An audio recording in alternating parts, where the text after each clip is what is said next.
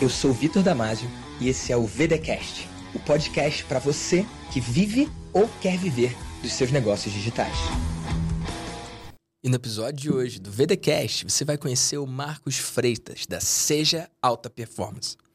O Marcos Freitas, ele ajuda empresas a crescerem com gestão profissional. E aí, Marcos, se apresenta para a galera do VDcast. E aí, Vitor, beleza? Obrigado Tudo pelo bom, convite. Cara? E aí, galera do VDcast, parabéns porque, por estar aqui. Você está aqui, você quer melhorar, quer crescer. Sou Marcos Freitas, cearense, casado, 42 anos. Casado há 20 anos, gosto de falar isso, porque o um empreendedor de sucesso, um dos empreendimentos é o casamento, né? Você casou recentemente. Sim. Sou pai de três, sou executivo e atualmente ajudo empresas a crescer através de gestão profissional. Nós temos clientes no Brasil e fora do Brasil. Estamos aí ajudando esse nicho de empresários, que é um nicho tão guerreiro, tão batalhador e que movimenta o nosso país. Que massa, que maravilhoso. E só para te falar que eu não falei antes, cara, a gente tem aquela câmera ali que eu consigo ver as pessoas. Essa aqui é aberta, a gente nem olha para ela porque ela só pega a gente. Se você quiser olhar para a galera, tu pode olhar para ali. Mas cara, a conversa sou eu e você. Bora. E você que tá assistindo no Spotify sabe que você pode ver no YouTube, que aí você pode ver essas câmeras todas aí funcionando na prática. Marcos, cara, uma coisa que me chama muito atenção em você é o como que você se conecta com a sua audiência pelos stories, cara. O jeito que você faz as caixinhas de perguntas, o jeito que você responde isso e a forma que você coloca, cara, a sua certeza na resposta ali e a forma que você conduz, cara, isso mexe muito comigo. O que, é que tá por trás disso, cara? Cara, a gente optou por seguir o caminho mais fácil, que é da autenticidade. Então, nós queremos ser autênticos. É... Eu sou um cara que veio de baixo, né? literalmente de baixo. Sou um ex-estoquista. Eu comecei descarregando o caminhão, ganhando 300 reais. Quanto tempo atrás? Ah, isso há 22, 23 anos atrás. Tá. E com 18 anos, né, minha mãe teve um problema e eu tive que, tive que começar a trabalhar. E fiz toda aquela escalada corporativa, né? Estoquista, vendedor, auxiliar administrativo, gerente, supervisor, diretor. E há sete anos eu pedi demissão da empresa que eu trabalhava. Eu já tinha um salário ali de 60 mil reais por mês. Era meu salário mensal. E quando eu comecei nessa jornada de internet, eu optei por dizer, cara, eu vou focar em autenticidade. Eu acho que na internet tem muita gente boa, tem muita gente fantástica, mas tem muita coisa que é fabricada. E eu não queria Sim. ser um cara fabricado. Eu queria trazer a minha verdade, que não é melhor do que a verdade de ninguém. É a sua. É a minha verdade, mas trazer de uma maneira mais clara, objetiva, sem rodeio. Até porque o empresário a empresária não tem muito tempo para lenga-lenga, né? Ele quer um resultado imediato. Ele não quer saber se você está sendo tão legal com ele, ele quer o número no final do mês. Isso. Cara, isso é muito interessante. Eu imagino que a maioria das pessoas tem mais interesse no que você começou a construir com o seu negócio, mas eu acabei de desenvolver um interesse em. Na, na primeira metade da coisa, porque para você ir de estoquista para um salário de 60 mil no mês, cara, isso não foi da noite pro dia. Como é que você conseguiu fazer isso? Porque não é comum. É, não foi comum. Eu, hoje existe uma guerra muito grande dentro das empresas entre empresa e colaborador. O colaborador é o cara que está sendo explorado e o empresário é visto como explorador. Eu brinco que desde as novelas da Globo, o empresário era o cara que chegava, acendia um charuto, tomava um uísque, não trabalhava, era o vilão da novela. Sim. Então foi criada essa imagem. E eu, quando Hollywood funcionário. Também. Hollywood também. O né? empresário sempre é o vilão. Sempre foi o cara do mal, né? O cara que tem dinheiro é o cara do mal. Só que, como funcionário, cara, eu sempre peguei na mão da empresa. Eu sempre entendi que a empresa e o trabalho eram meus amigos. Eu tinha ambição. Eu queria tomar cerveja, gosto de tomar cerveja até hoje. Eu queria ter um carro legal, eu queria viajar eu queria ter uma condição legal para minha família. Eu passei momentos difíceis casado, porque eu casei muito cedo, eu tinha 21, minha esposa 16. E eu lembro de um dia de chegar, abrir a, a geladeira, ter um copo d'água e um pacote de biscoito creme crack. E eu tinha a opção de reclamar do mundo ou ser protagonista. E a minha visão de crescimento como funcionário, como profissional, foi entender que a empresa, ela me dá a, uma farda, ela me dá uma condição de trabalho e cabe a mim crescer naquele ambiente. E dentro daquele ambiente tinham as pessoas que falavam mal da empresa e tinham os donos. Eu escolhi sempre pegar na mão da empresa, de quem me pagava, ser amigo da empresa, me dedicar. E aí eu me defini como um intraempreendedor. Né? Durante 20 anos eu empreendi na empresa dos outros, sempre buscando ser o melhor colaborador possível. E aí foi carreira meteórica. Eu lembro de uma cena, que Vitor. demais isso, cara. Uma cena que eu tinha 18 anos, tinha acabado de ser contratado, eu tinha passado de estoquista para digitador, só que eu era um péssimo digitador. Eu digitava muito mal, muito devagar. E tinham dois caras que eram fantásticos, digitavam super rápido. E o dono da empresa chegou e falou que a gente tinha que preparar um relatório no final de semana. Os dois caras saíram, acenderam um cigarro, olharam para mim e disseram assim: quem é o otário que vai trabalhar o final de semana para entregar o relatório? E eu levantei a mão. Eles ficaram rindo de mim. Prazer. Eu, prazer, otário. otário né? Eu tenho um livro que um dos capítulos é o dia que eu escolhi ser um otário. E eu passei o final de semana trabalhando lá e tem uma passagem engraçada desse dia que eu tinha medo de alma, de espírito, e eu tinha assistido O Exorcismo de Emily Rose, Eita. que ela aparece às três horas da manhã, geralmente é a hora essas coisas de ficção. De filme, né? De filme. E quando dava três horas da manhã, tocava o elevador e eu trabalhando de noite ali, e eu ficava apavorado com medo. Mas segunda-feira entreguei lá o relatório. Duas semanas depois tinham que demitir duas pessoas. E adivinha quem ficou na empresa? O otário. O otário. Então eu entendi Eita! que nem sempre é quem sabe mais. Muitas vezes é quem está disponível para fazer o que tem que ser feito. Né? Forte, nem, nem sempre é ali quem tem mais conhecimento. Tem tanta gente frustrada na internet que diz assim: ah, eu sei mais do que o Tiago Negro de finanças e o Tiago Negro é rico. Porque talvez o Tiago Negro teve coragem de se expor. Teve é. coragem de dar a cara a tapa, teve coragem de errar, né? E tá aí o palco, todo mundo julgando, mas não tem a coragem de ter a atitude de vir fazer dar a cara a tapa como a gente tá aqui agora. Que demais, irmão. Incrível, cara. Eu quero saber mais. Eu quero saber. De estoquista foi para digitador e digitador.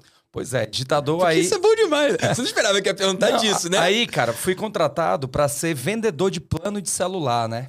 E aí, vendedor de plano de celular, fui contratado. E eu sempre muito atento às oportunidades ali. E eu comecei a entender de onde é que vinham os clientes. Então, eu trabalhava na BCP. Não sei se tu lembra, que é a antiga, claro. Era a BCP no Brasil, eu era estagiário. Não é sobre eu lembrar, não. Você tem quantos anos? Eu tenho 42. Então, eu tenho 36. É sobre não ter pego essa época. Ah, não Você pegou, tá né? Nem lembrar, nem pegou, né? Eu nunca nem soube, irmão. Pois é, corta essa parte aí, da idade. E aí, meu irmão, eu descobri o canal que chegavam os clientes. Eu fiquei amigo das telefonistas. E as telefonistas me ajudavam, me dando muita indicação. Tá? Porque o relacionamento é algo importante. E aí eu fechei o maior plano da história da BCP. Eu tinha 20, 20, anos, 20 21 anos de idade. Foi com a prefeitura de Quixadá, no Ceará. Foi um dos maiores planos do ano. E o diretor-geral me chamou na sala dele e eu falei: caramba, vou ser reconhecido. Eu comprei um palio na época, eu tinha um cadete 90, e eu comprei um palio, né? Pô, tô rico, né? Com a comissão que eu ainda ia ganhar. E o diretor me chamou na sala e falou: Marcos, é, foi você que fechou o Quixadá? Eu falei: foi, fui eu. É, você veio me dar os parabéns? Ele, não. Vim dizer que você não tem direito a essa venda. Porque só quem podia fazer essa venda eram os key accounts. E que essa venda vai ficar para a BCP, você não vai ter direito à comissão. E eu falei, mas cara, fui eu que fechei a venda, todo mundo acompanhou. Ele tá, mas escritório terceirizado não poderia fechar essa venda. Eu falei, mas eu vou casar, eu já, já gastei o dinheiro. Sabe qual foi a frase que eu escutei? Para você aprender a nunca gastar um dinheiro que você ainda não recebeu. Obrigado, pode sair e fechar a porta. Eu era de escritório terceirizado. Eu atendi esse cliente, os que a Caute sabiam que eu estava atendendo, ficaram calados. Eu fechei o negócio e aí não ganhei a comissão. E agora, faço o quê? E aí, um ponto que eu aprendi: eu não posso aceitar ser desvalorizado onde eu estou, tenho que saber meu valor. Então, pedi para sair e fui trabalhar como vendedor de plano na Oi, na, na Telemar, na época, lá no Ceará. E quando eu fui para a Telemar, vendedor, comecei a vender bem. Com um mês teve uma reunião, era o escritório, que tinham cinco vendedores e um gerente, e teve uma briga de murro do gerente com, com, os, com um vendedor. E aí o dono do escritório terceirizado chegou e falou que tinha demitido o gerente por causa da briga e que a gente ia ficar sem gerente. Porque ninguém ali poderia ser gerente. Eu levantei a mão, cara me dá a chance. Ele, não, ninguém aqui pode ser gerente. O cara me dá a chance. Ele, não, ninguém aqui pode ser gerente. Eu falei, por que, que eu não posso ser gerente?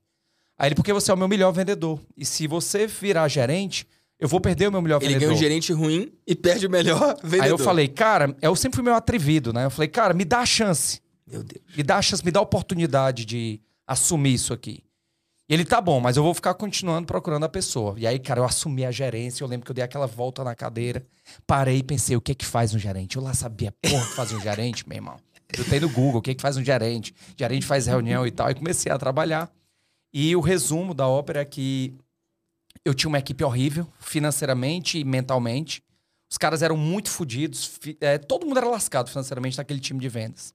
E eu lembro que foi ter uma reunião da Telemar, e nessa reunião é, eram apresentados os rankings de resultado dos escritórios. Aí passava lá, primeiro, segundo, terceiro, quarto, e em último aparecia a gente.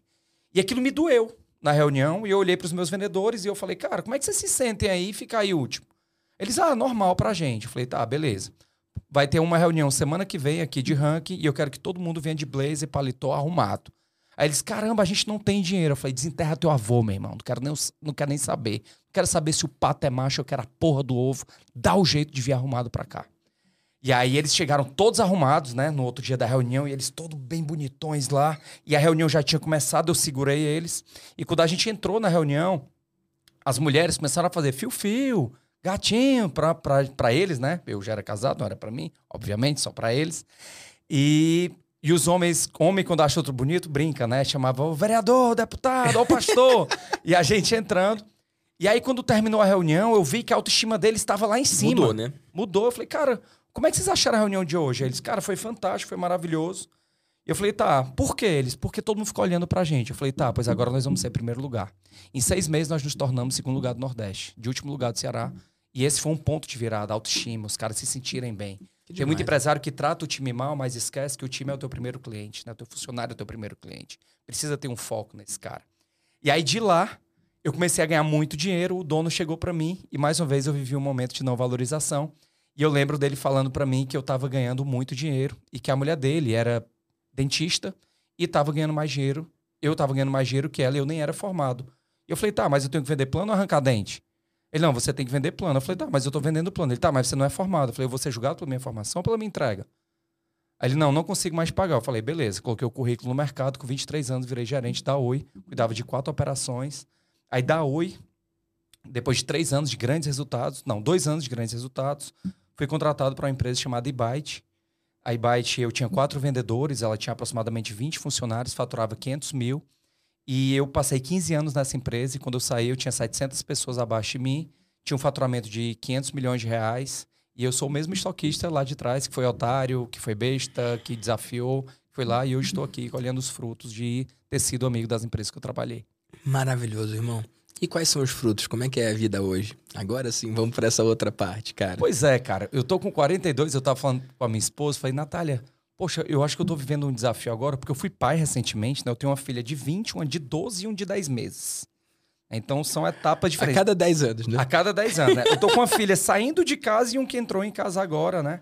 E a Bela que tá ali no meio. Então, assim, cara, eu acho que o momento agora, Vitor, é de transbordo. É de dividir. Uau. Né? Obviamente que é bom ganhar dinheiro. Graças a Deus consegui fazer minhas reservas, tenho meus investimentos, né? Consigo é, hoje viver do que eu já plantei. Bem, né? Bem, ter um padrão de vida bacana, legal. E eu acho que hoje é transbordar. É transbordar através da internet. E às vezes o pessoal chega e fala: Ah, você é um vendedor de curso, você é um cara de internet. E eu digo: Prazer, vendo o curso mesmo com muito orgulho. E sou um é cara é de mundo... internet. É, porque não é todo mundo que vende curso, né, cara? É tão fácil vender curso, né? O dono Tem mais da... gente falando que todo mundo vende curso. Harvard vende curso, curso né? porra. Harvard vende curso. E uma merda, Harvard. Então, assim, depende de quem tá vendendo. Então, tem muita gente que vende algo que não entrega ou que não viveu. Sim. Eu escolhi a autenticidade, vender algo que eu vivi. Quando eu saí dessa empresa, Byte, há, há sete anos, eu tinha cinco operações de varejo, eu tive operação de restaurantes.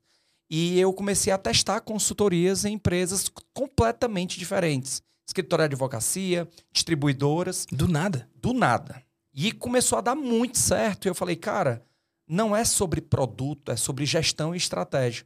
E aí montei uma metodologia, escrevi, registrei, patenteei, apresentei nos Estados Unidos, apresentei na Inglaterra, apresentei no Canadá, apresentei em Israel, a nossa metodologia.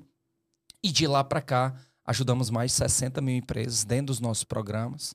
Né? E aí eu tinha um incômodo de dizer assim, cara, eu sou tão bom aqui no mundo real, mas não consigo ser visto na internet, não consigo aparecer. E me doía quando alguém dizia que eu era da internet, porque é como se apagasse a minha história passada, né? Eu me doía com a crítica. Eu me doía quando dizia, ah, você é um vendedor de curso, como se fosse negativo. Porque o brasileiro, ele lida mal com a educação, porque ele estudou muita coisa que ele não aplica porra nenhuma. Isso. Quem está assistindo aqui, né, qual foi a última vez que usou a tabela periódica? Então, quando a gente é criança, a gente estuda muita coisa que a gente não precisa. Na vida adulta, eu posso escolher. Eu posso escolher. Então, essa má relação com a educação faz muitas vezes com que profissionais não se desenvolvam, sejam frustrados e fiquem muito mais idolatrando pessoas que muitas vezes têm conhecimento similar ao deles. Ou inferior. Ou se sentindo inferior, ou simplesmente apontando o dedo e julgando, né? Porque a internet é um grande ambiente de julgamentos e de, de haters.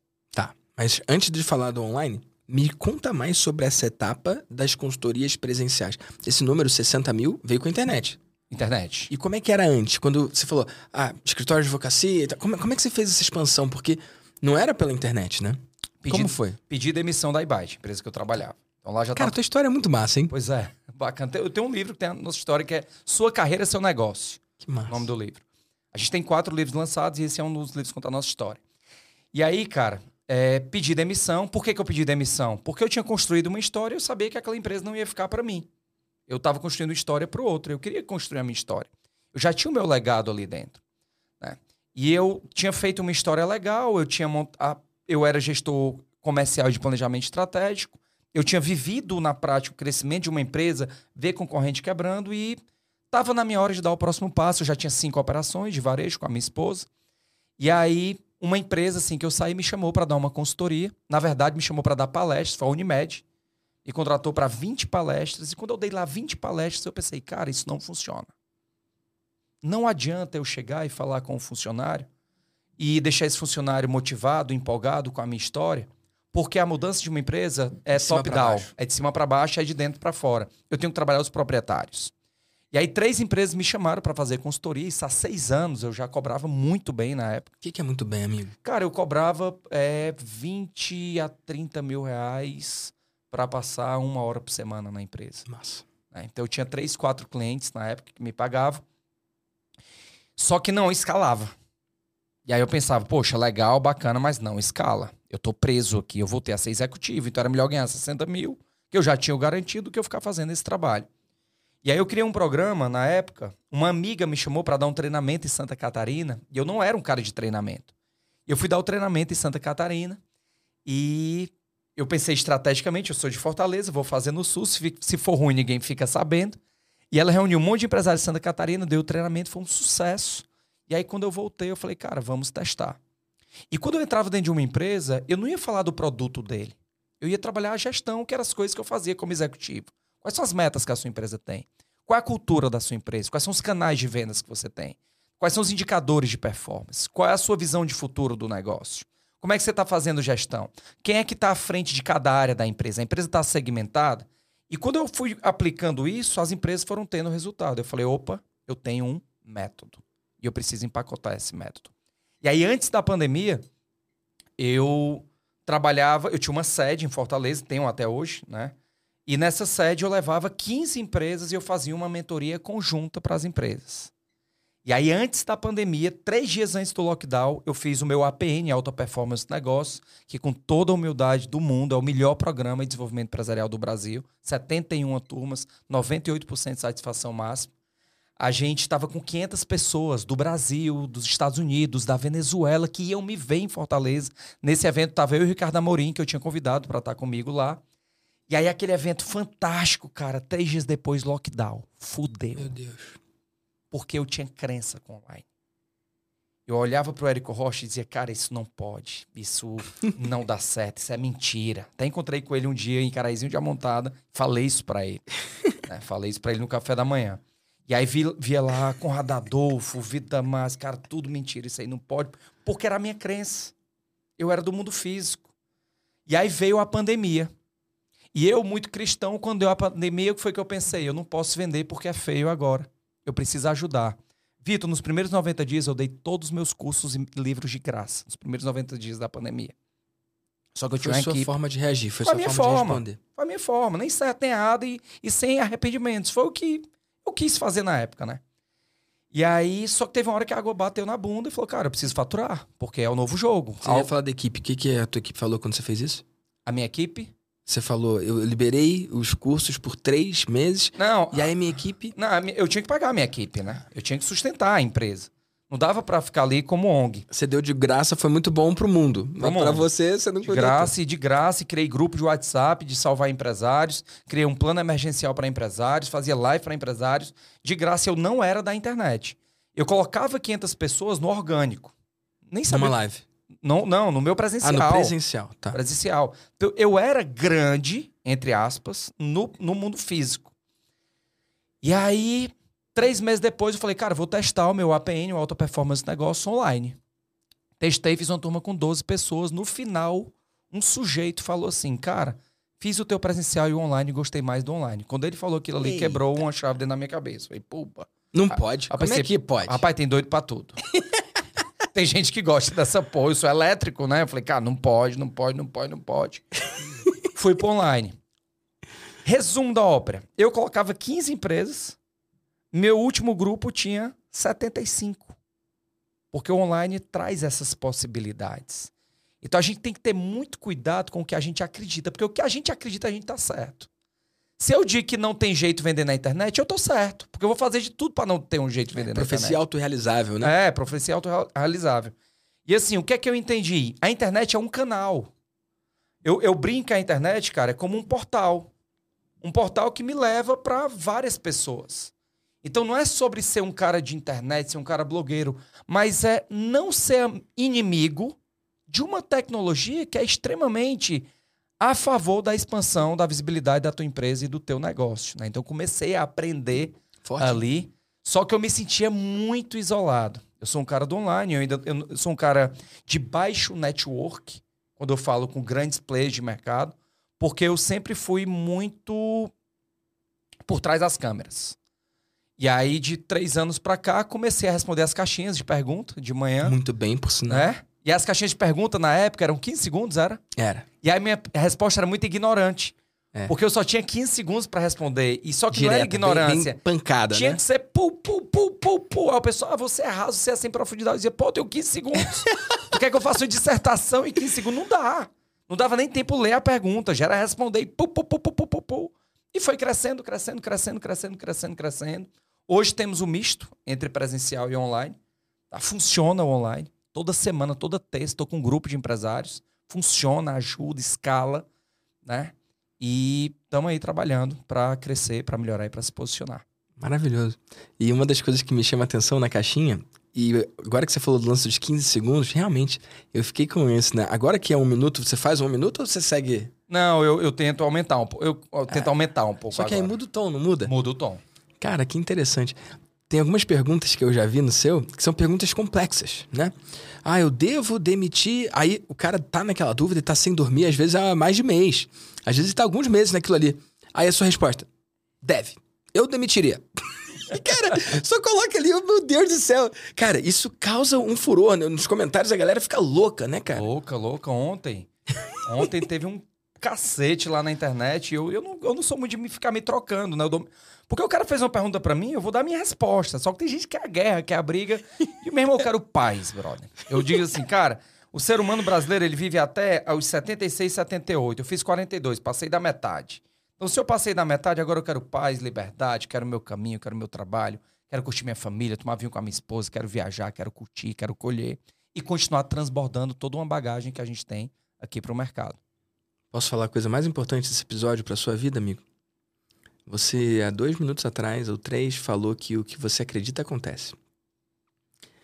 A gente tem vivido realmente, cara, por volta de 70 anos. Só que a gente não sabe como é que vai ser de hoje pra frente. Sabe o Roberto Chinachique? Ele me falou um tempo atrás, ele falou, Vitor, se eu viver mais 10 anos, eu vivo mais 40. E ele não é novinho, né? Que legal. A gente não sabe o que vai estar disponível pra gente, cara, daqui a 10 anos. A gente não sabe o quanto tempo a gente vai viver. A gente sabe que os nossos avós viveram 70. A gente sabe de um ou outro, né? Que vai pra 80, 90, né? Eu tenho uma avó de 102 anos viva, até hoje. Então, Mudar essa frase, né? você falou que passou da metade? Eu, Não, não, ainda tô chegando na metade. eu acho que você não chegou na metade ainda não. Você é adolescente. A partir de hoje, eterno adolescente. Acabei de te dar alguns anos a mais Valeu, de vida. obrigado. Porque você falou que o que você acredita acontece e eu não duvido, não. E- Se, e- se uma sacada paga, tá pago. tá pago pra vida, né? Porque, cara, agora, agora falando sério, sobre ciência aqui, né? Por que, que o, o Roberto falou isso? Não tem a ver com fé. Não tem a ver com, com acreditar só. Tem a ver com evolução. Pode ser que nada aconteça e nada mude. Mas tem chance de, nos próximos anos, a gente viver algo que possa realmente prolongar a nossa vida. Não, isso faz sentido porque eu já levei várias vezes grupos de empresários para Israel. E em Israel tem estudos comprovados que cada ano que nasce uma pessoa, a gente está aumentando um ano de vida garantido para essa pessoa. Então, por exemplo, meu filho que nasceu agora, ele já tem mais anos garantidos de vida do que a gente pela Garantido evolução da ciência. por tendência, né? Por tendência. Obviamente, né? É, As por pessoas tendência. vão continuar morrendo de formas estúpidas, mas, cara, eu faço parte de um grupo internacional e teve um assunto com um cara que é referência em longevidade, em referência em viver mais, expansão da vida, né? E a palestra do cara foi muito interessante e tem várias coisas que a gente acredita que pode expandir a vida. Por exemplo, uma delas é exercício. Sacou? Eu, eu não quero ser um herege aqui, e nem o assunto do, do, do podcast, mas o, o que ele colocou ali é que ele trouxe o que as pessoas acreditavam, é uma estrutura de palestra clássica, né? Ele traz os mitos e, e, ele vai matando aquela coisa.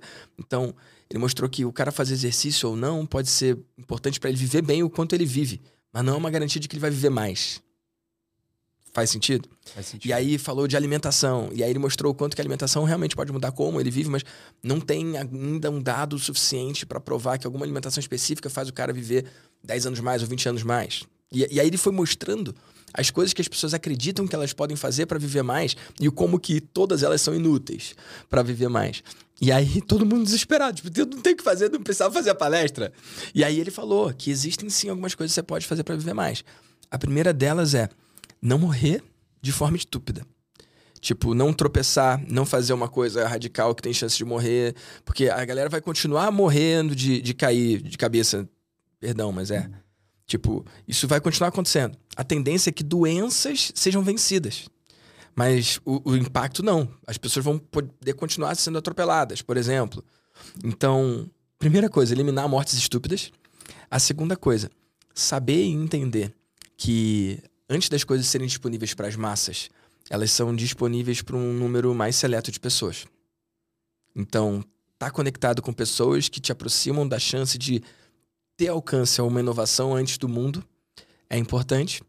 E a terceira coisa é, normalmente essas coisas antes de ser baratas, elas são caras. Então, ganhar o máximo de dinheiro que você puder. E não sei se na nossa geração, não sei se na do, de qual dos seus três filhos, mas talvez num dos deles, ou se não, certamente nos nossos netos, a gente vai. Certamente não, deixa eu corrigir certamente, mas possivelmente nos nossos netos, talvez a gente chegue num momento, como humanidade, em que morrer seja uma escolha. Não tem como afirmar isso, mas a nossa curva ela não é linear. Então, a qualquer tempo, a gente pode encontrar um salto que torne o que antes era impossível possível, né?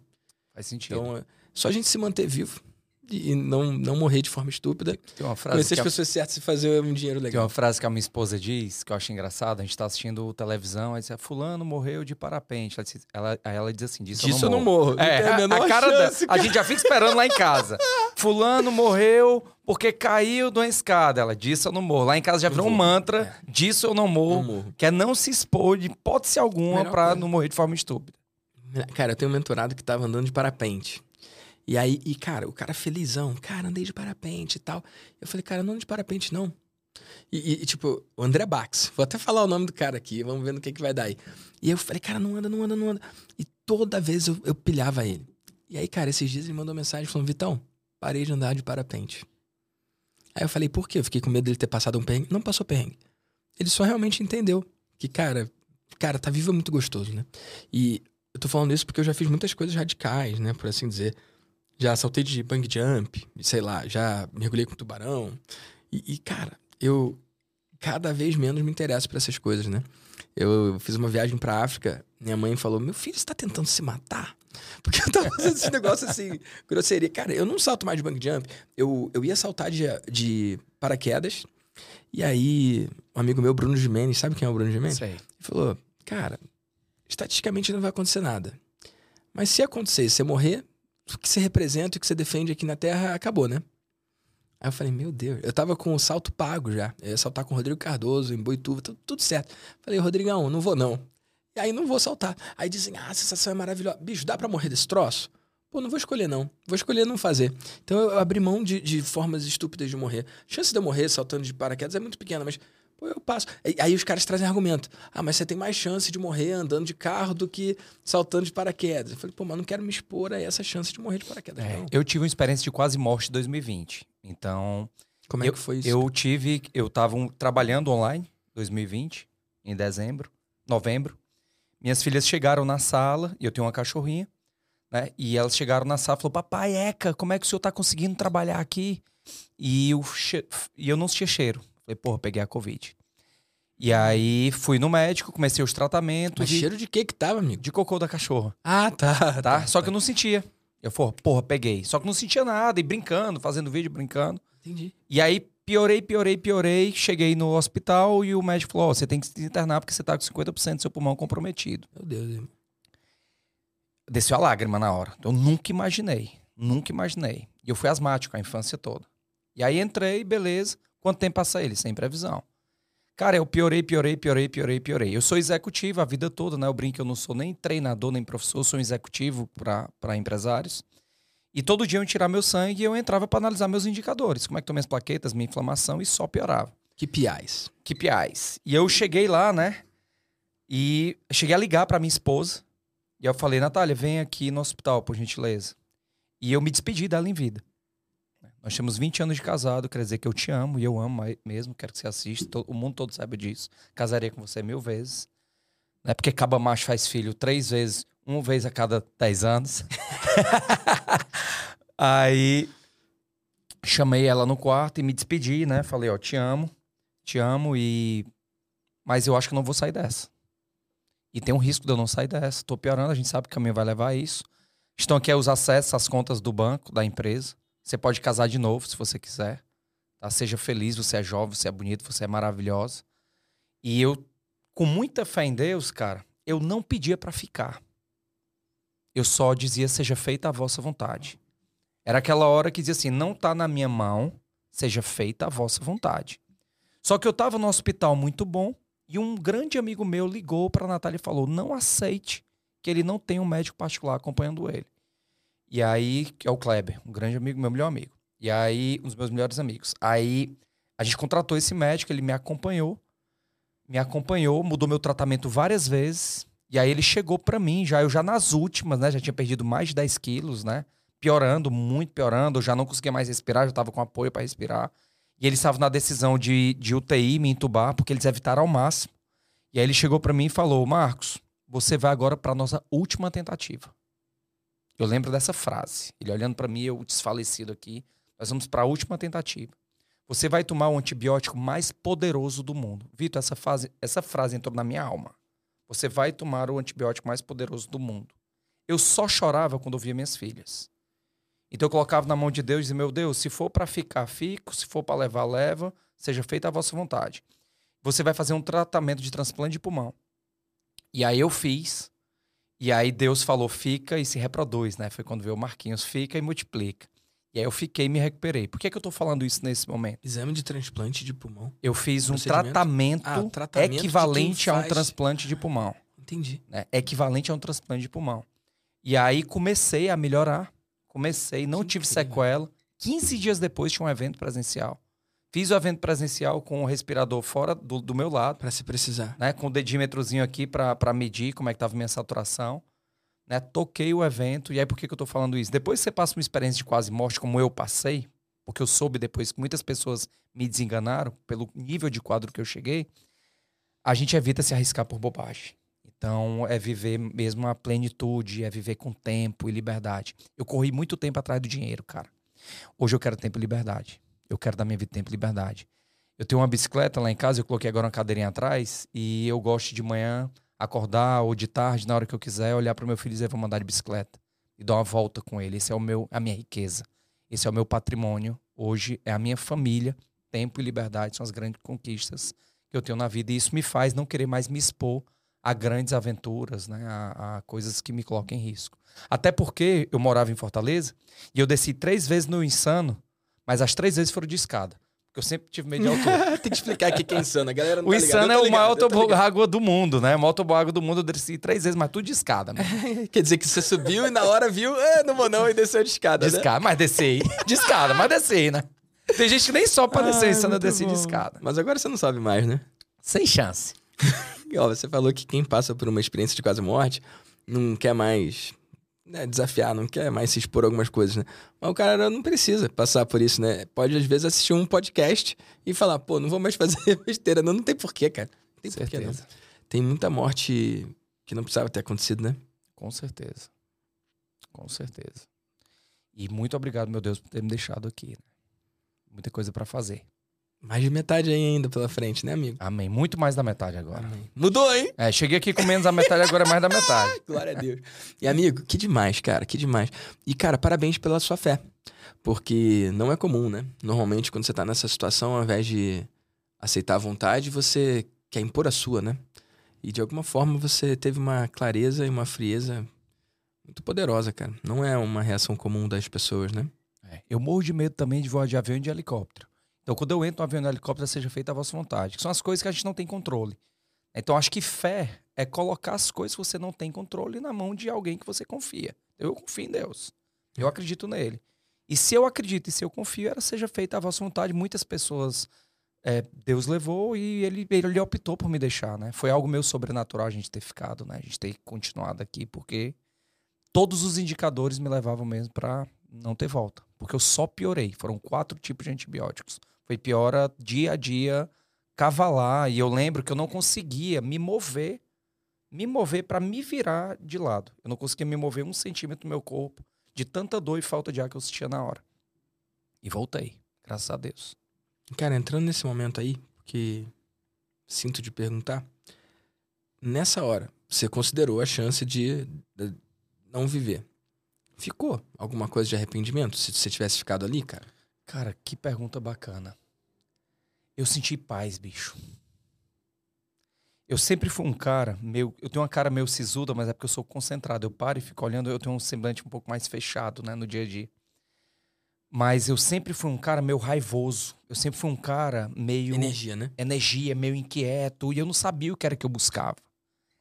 Tô todo arrepiado agora. Esse meu, esse meu momento de quase morte, ele me trouxe paz.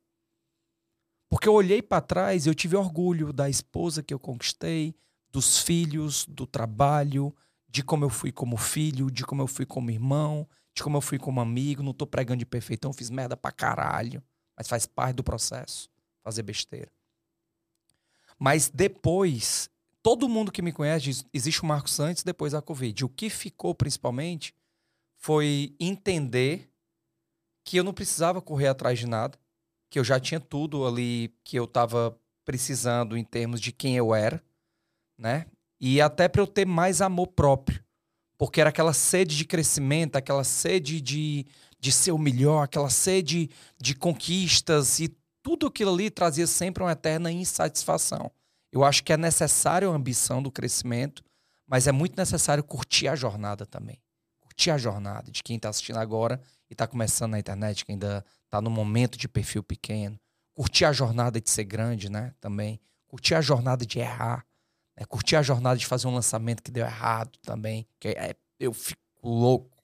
Mas sempre tirar como aprendizado. Acho que de tudo a gente aprende a gente não aprende só nas coisas boas, a gente aprende também nas coisas ruins. Então, o que principal que ficou foi eu me aceitar, ter paz e valorizar mais as pequenas coisas que eu não vinha valorizando. Que demais, cara. E de lá pra cá, o que, que você mudou no seu dia a dia? Cara, eu passei a trabalhar menos. Que Isso que é não. Menos? Você foi de quanto para quanto? Como é que foi? Cara, isso? eu fui de 24 horas praticamente, porque eu achava bonito dizer que eu trabalhava 15 horas, 15 dias seguidos. Eu lembro de palestra minha dizendo, eu trabalho 15 dias seguidos, eu sou um robô, eu sou uma máquina. Eu era um imbecil.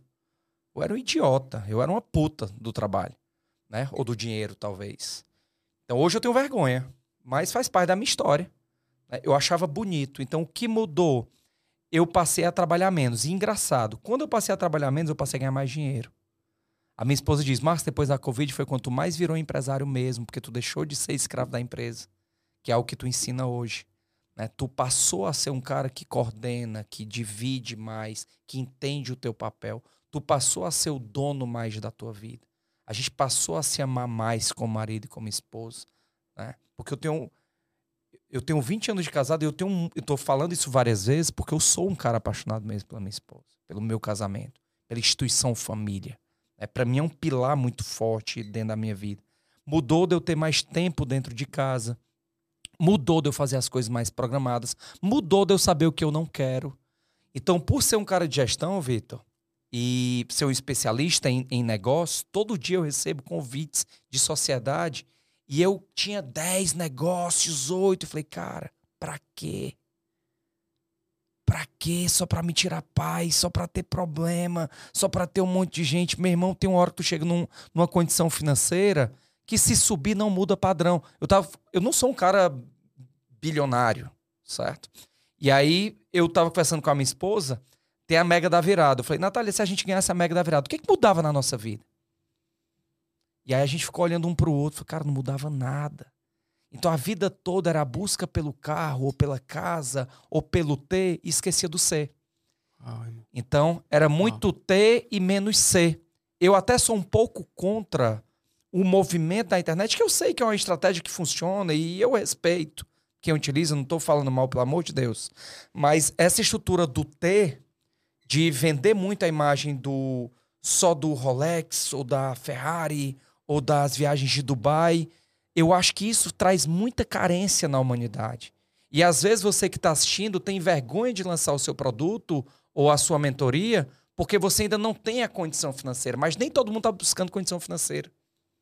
Tem muita gente querendo se encontrar, querendo ser uma pessoa mais feliz.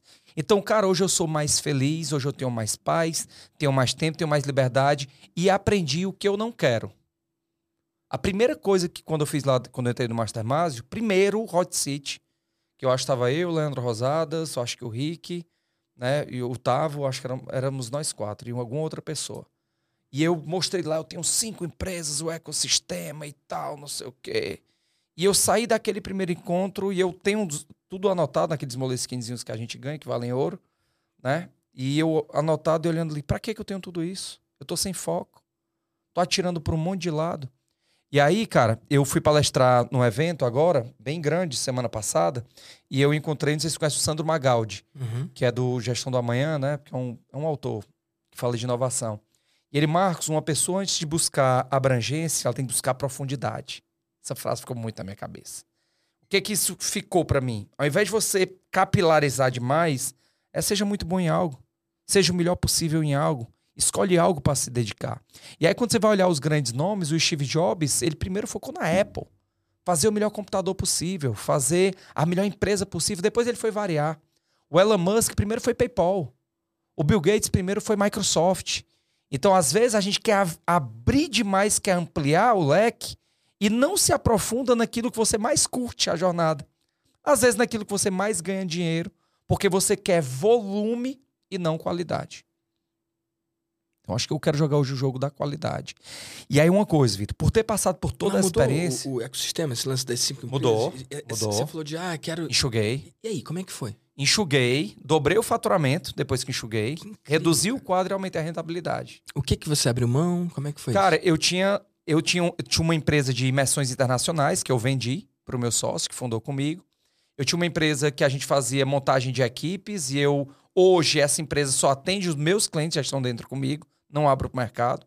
A gente ajudava empresas a vender no digital, desativei porque era algo que eu não sabia fazer. Então eu não me meto mais no que eu não sei fazer, tá? Eu não me meto, eu não vou ser sócio de coisas que eu não sei fazer, tá? E aí eu foquei no que eu sou bom, no que eu tinha 25, 22 anos de história no que eu tenho os cases. Eu, eu sei ajudar a empresa.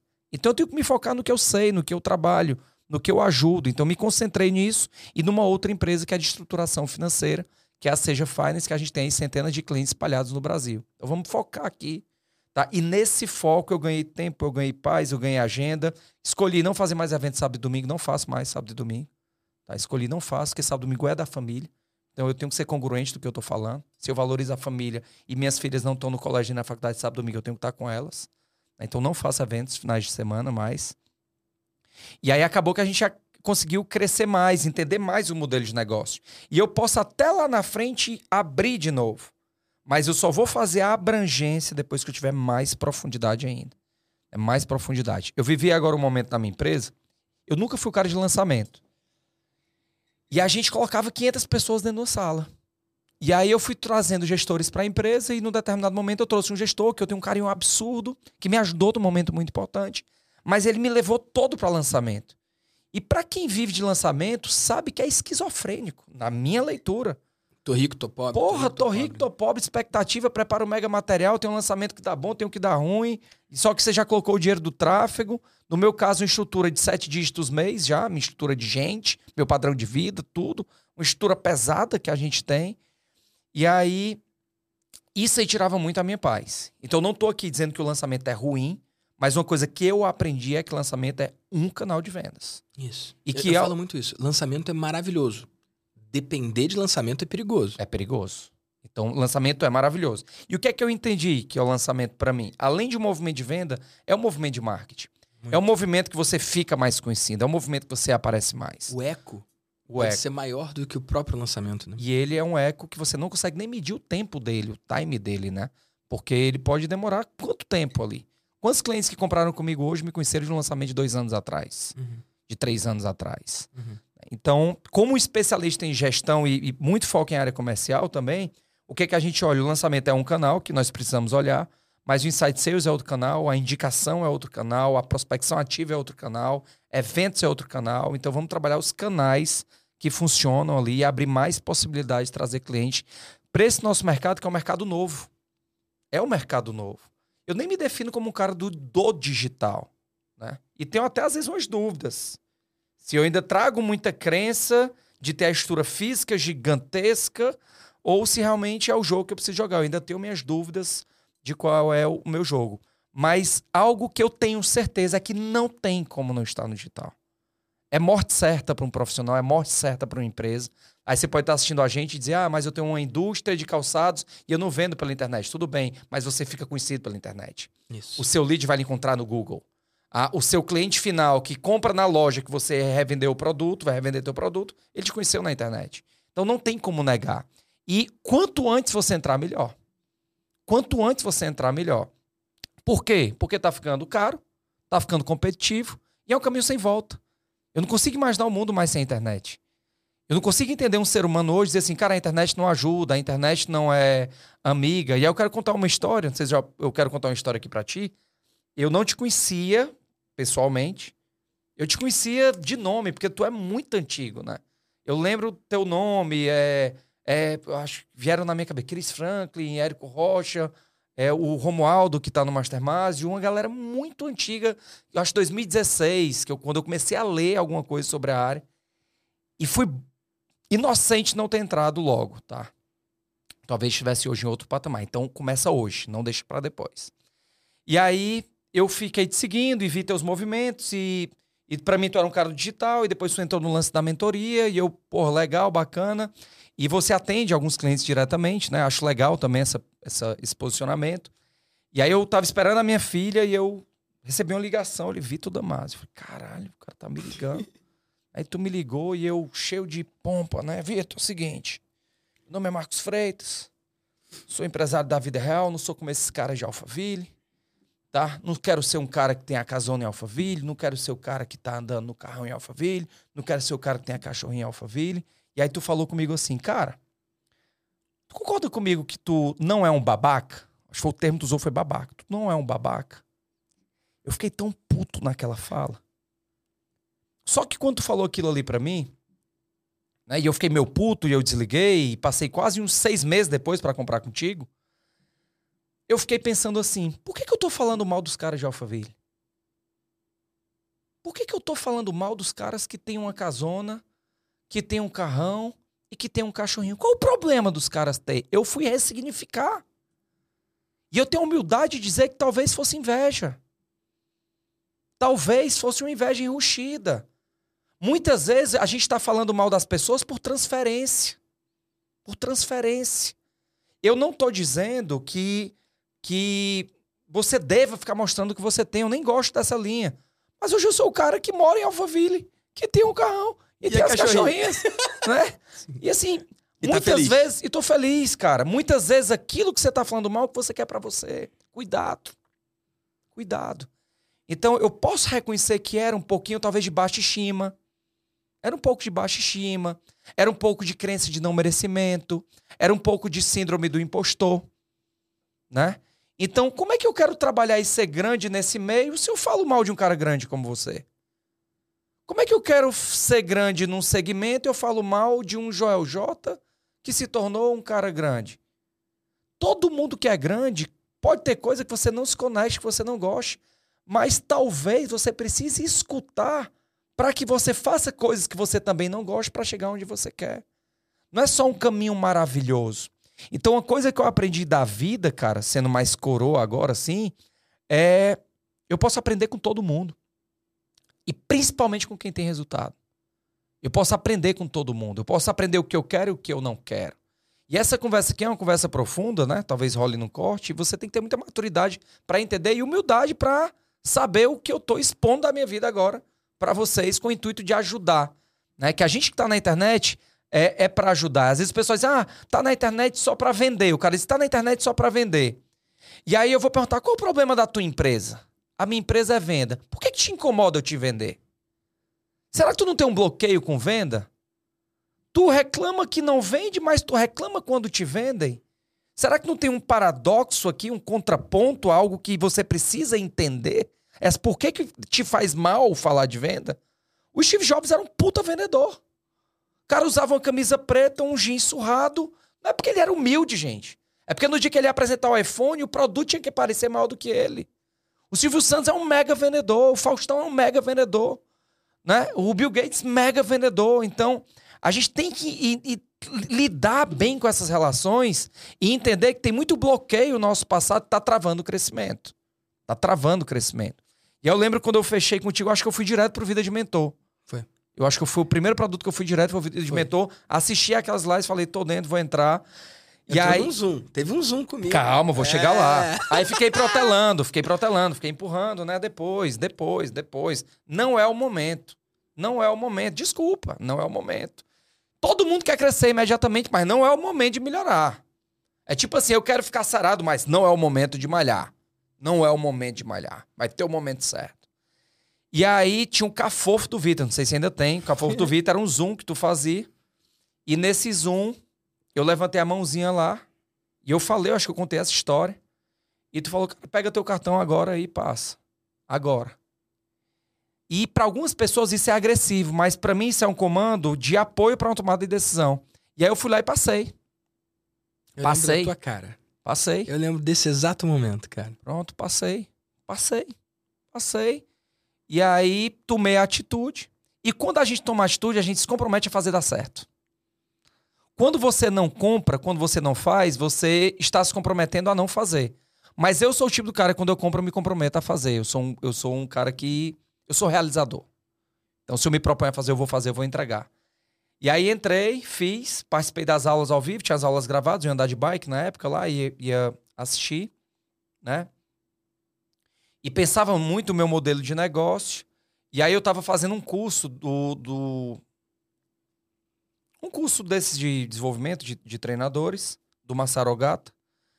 E você me ligou de novo. E aí, Marcos, tudo bom? Tudo, beleza. E aí tu conversou como é que tá teu momento e tudo. E eu falei, cara, tá na hora de tu entrar no Mastermásio. É quando o cara fala o preço sem dar o pulo, né? Só que eu faço uma conta com a minha equipe. Quando a minha equipe quer me convencer de eu não entrar, é isso, ah, custa quanto? Sei lá, 100, 100 mil, 120 mil, 200 mil, o valor que for. E eu digo pra minha equipe, equipe, vocês confiam que com esse aprendizado eu consigo transformar em 3 milhões, 5 milhões? Concordo, o financeiro paga que eu vou transformar. né? E aí, entrei pro grupo, né? Me mantenho numa posição de aprendizado. Às vezes eu tenho muito receio da hora que eu devo falar, do momento que eu falo. Isso é uma coisa mais minha, que eu tenho que me soltar mais, de compartilhar, né? de dividir as coisas que estão acontecendo, até para que as pessoas me conheçam mais do grupo, que eu fico mais calado, mais de canto ali na minha, né? Eu tenho meu grupinho já. Quando você vai pro Mastermind, você tem os seus grupinhos, né? Panelinhas. A minha panelinha é For Blue, é Codirect, né? É minha panelinha ali. Turminha que eu, que eu convivo mais, talvez porque o game é bem parecido. É. E aí, gosto muito, né? Gosto muito. Para mim, os encontros presenciais são importantes para mim, porque é o momento que me tira de dentro da minha empresa. É o momento que eu saio de dentro do negócio para enxergar o negócio de fora. Ficava muito confuso no início, que é tanto modelo de negócio fantástico, né? Você pega uma hashtag, caralho, meu irmão, os caras vendem e o dono não aparece. Aí você pega a outra, caralho, a mulher vende 300 mil pelo Stories, caralho, o outro faz tanto aqui pelo Facebook. Porra, eu enlouqueci a minha equipe aqui, tu, tu, tu, tu, tu, tu, tu, a minha equipe. E aí agora eu entendi, ah, eu entendi, aqui é tá no conjunto de várias pessoas diferentes, onde eu vou tirar o melhor delas. E esse é o conceito da mente mestra para que eu possa trazer e aplicar para o meu negócio. Né? E tô aí, eu acho que vou fazer um ano em julho. Tempo voa, né, amigo? Tempo voa. E tamo aí. E aí, cara, eu, o cliente vinha para minha imersão, para o Alto Performance Negócio, que aí eu vou reforçar que é a melhor imersão para empresários do Brasil. Tá? Já tô perdendo a humildade mesmo aqui. a gente tem que acreditar no nosso produto, né? Tá certo. né? Se a gente não acredita que o nosso produto é o melhor, quem é que vai acreditar, né? Eu digo que se o pai da criança não acha a criança bonita, vai ser foda pra criança. E aí, cara, lá dentro, eu, as empresas começaram a me pedir um acompanhamento. Eu fazia um acompanhamento de três meses. E aí eu cobrava 60 mil reais esse acompanhamento de três meses, que é aquele que no início eu falei que colocava 15. E aí hoje coloco 50, 70, 80, né? Não, consigo conduzir muita gente com resultados. Eu sou muito comprometido com resultado. Eu sou doente do resultado. Eu fico puto se o cara tá com a gente não tá resultado. Porque a melhor propaganda é o cliente satisfeito. E é um negócio que faz o teu negócio crescer e ter longevidade. Porque a internet, apesar de fazer a gente crescer, ela nos faz muitas vezes ser comparado a gente que é mau caráter. Existe médico mau caráter, existe é, advogado mau caráter, existe cara do marketing digital mau, caráter, tem a galera que é do bem. Né? E eu sinto uma galera do bem dentro daquele grupo. E eu lembro que eu consultei o Roser. E o Roser estava em vários grupos e a gente estava fazendo um projeto junto. Eu falei, cara, qual o melhor é, Mastermind de Marketing Digital do Brasil? Ele falou, cara, o teu é o Mastermind, vai para lá. E o legal é porque eu não sou um cara de marketing. E quando eu entrei lá, eu vi, pô, tem um monte de gente que quer de marketing, tem a galera que não é de marketing também. É bom estar no ecossistema se nutrindo de coisas novas, de aprendizados novos. E estamos nessa evolução aí, aprendendo aqui. Que massa. E nesse tempo, cara, o que, que você fez de mudança específica do seu negócio que nasceu ali? Cara, eu vou falar aqui duas principais. As duas principais, uma foi enxugar, entender onde era o meu foco. Enxugar, entender o meu foco. Isso me ajudou. Me deu tempo, me deu liberdade, me deu mais dinheiro. Dois, é... Eu, Você tinha... você abre o número, cara? É uma coisa que você fala? Falo. É, você cresceu de quanto para quanto nesse processo, então? Cara, eu com as... Ano passado a gente faturou é, é, perto de 15 desse meu negócio. Uhum. Esse ano a gente projeta 30. Massa, 30 milhões esse ano. Desse negócio. massa. fora os outros. E aí, só que o cliente acabava. Porque a Não minha, tinha lifetime velho, né? Era uma entrega com início a minha crença era assim: você tem que entrar comigo como empresa, em três meses eu vou transformar o teu negócio, você nunca mais vai precisar de mim. Só que o que, que acontecia? Um monte de empresa voltava e dizia, mas Marcos, é, foi massa os três meses, eu cresci, mas eu preciso de ajuda. E eu Quero dizia, não. mais, né? E eu dizia, acabou. Nossa. Fim.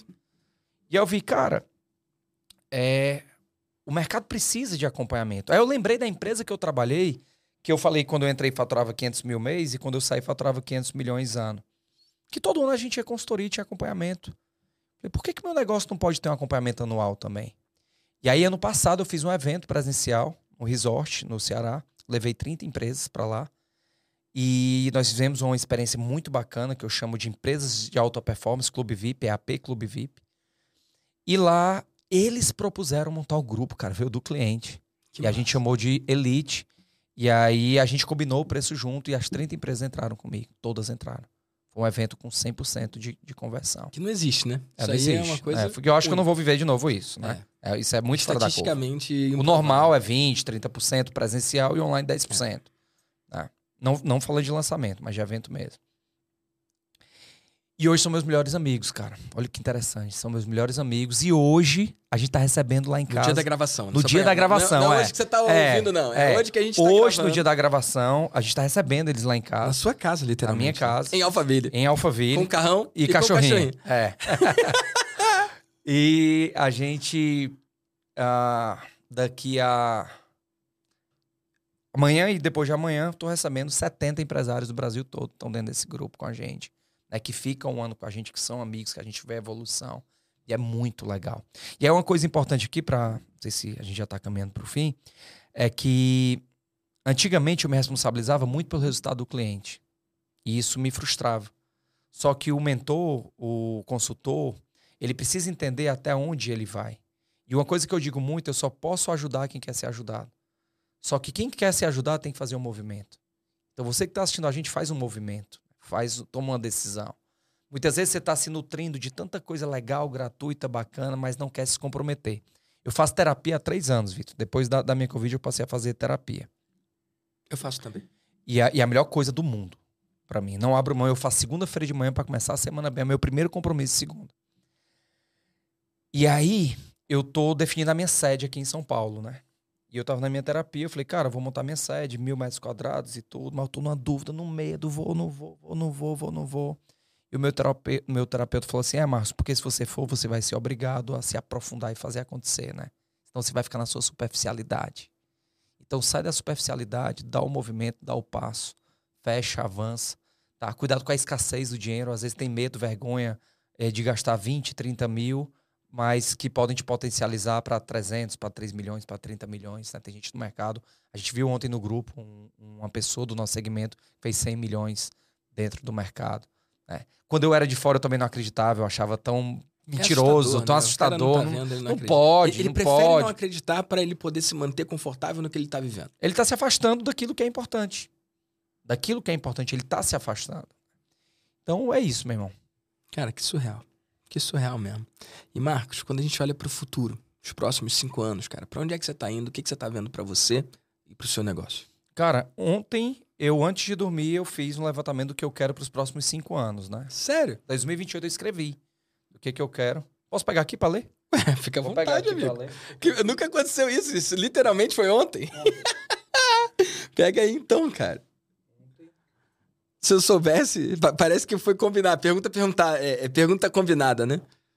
Que doideira, cara. E ó, só pra Cadê? você saber, e, e, galera, vocês sabem que eu pergunto isso sempre. É Não sei se pergunta... tem como aparecer aqui, ó. Vida que quero ter em Não, 2028. lê aí. Pronto, vida que quero ter em 2028. Empresa 100% dependente, independente de mim. 2028, é, 2028. daqui a cinco anos. Isso. Cinco anos. Empresa 100% independente de mim. Prolabore mensal de 500 mil reais. Magro, saudável e esportista, né? Pra ter mais saúde, pra viver mais agora que eu descobri que eu vou viver muito mais. Quero ter um patrimônio de, de X milhões de reais aplicados e gerando é, pelo menos um milhão de reais mês de rendimento. Quero morar nos Estados Unidos ou na Europa daqui a cinco anos.